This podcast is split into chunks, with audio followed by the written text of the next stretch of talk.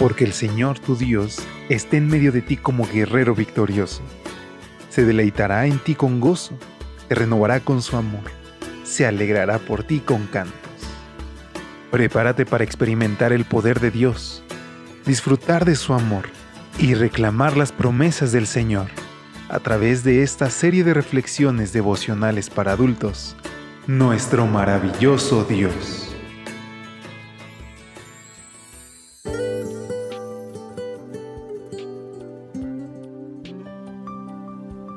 Hola, ¿qué tal? Muy buen día. ¿Cómo te encuentras hoy?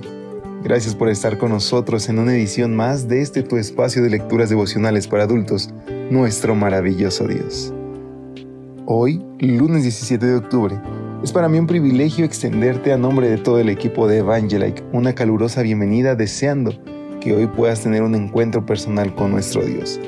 Que esto solamente sea el inicio de un momento a solas con Jesús para que crezca su relación para que puedas conocer que su voluntad es buena, agradable y perfecta.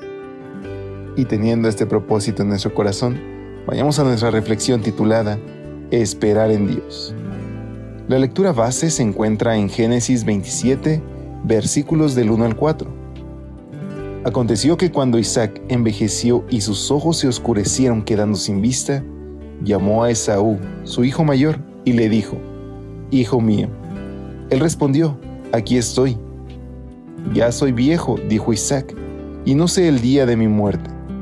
Toma pues ahora tus armas, tu aljaba y tu arco, y sal al campo a cazarme algo. Hazme un guisado como a mí me gusta.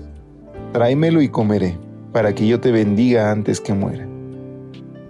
Isaac tenía unos 137 años al momento de producirse el hecho narrado por nuestro texto de hoy, pero murió a los 180 años es decir, 43 años después, según lo que encontramos en Génesis 35, 28.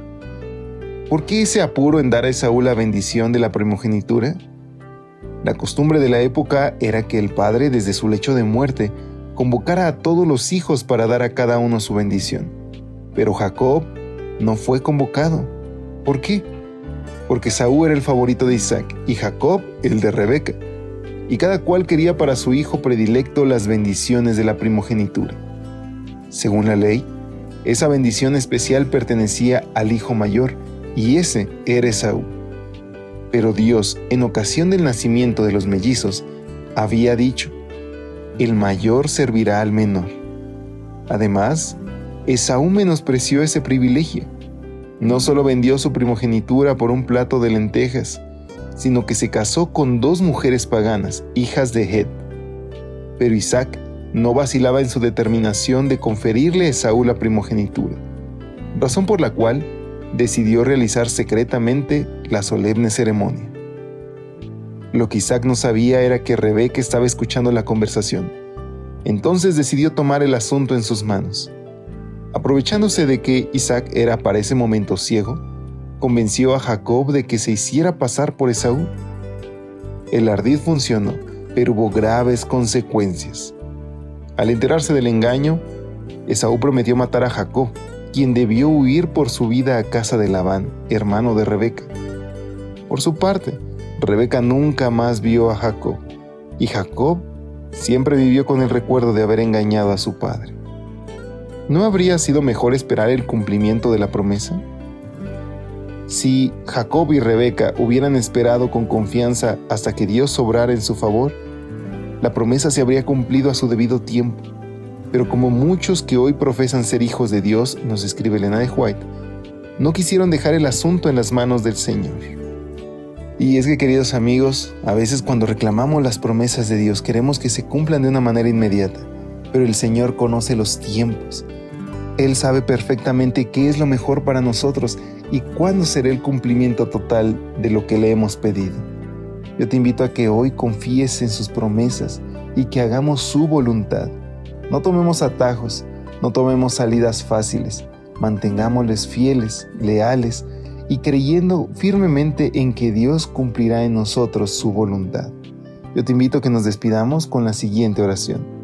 Señor, ponme en la boca un centinela, un guardia a la puerta de mis labios no permitas que mi corazón se incline a la maldad, ni que sea yo cómplice de iniquidades. Así lo escribió el salmista, y hoy queremos que sea nuestra plegaria, en el nombre de Jesús. Amén. Dios te bendiga. Pasa un excelente día. Hasta pronto.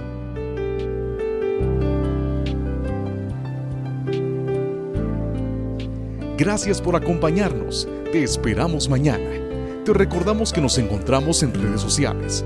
Estamos en Facebook, Twitter e Instagram como Ministerio Evangelite. Y también puedes visitar nuestro sitio web www.evangelite.com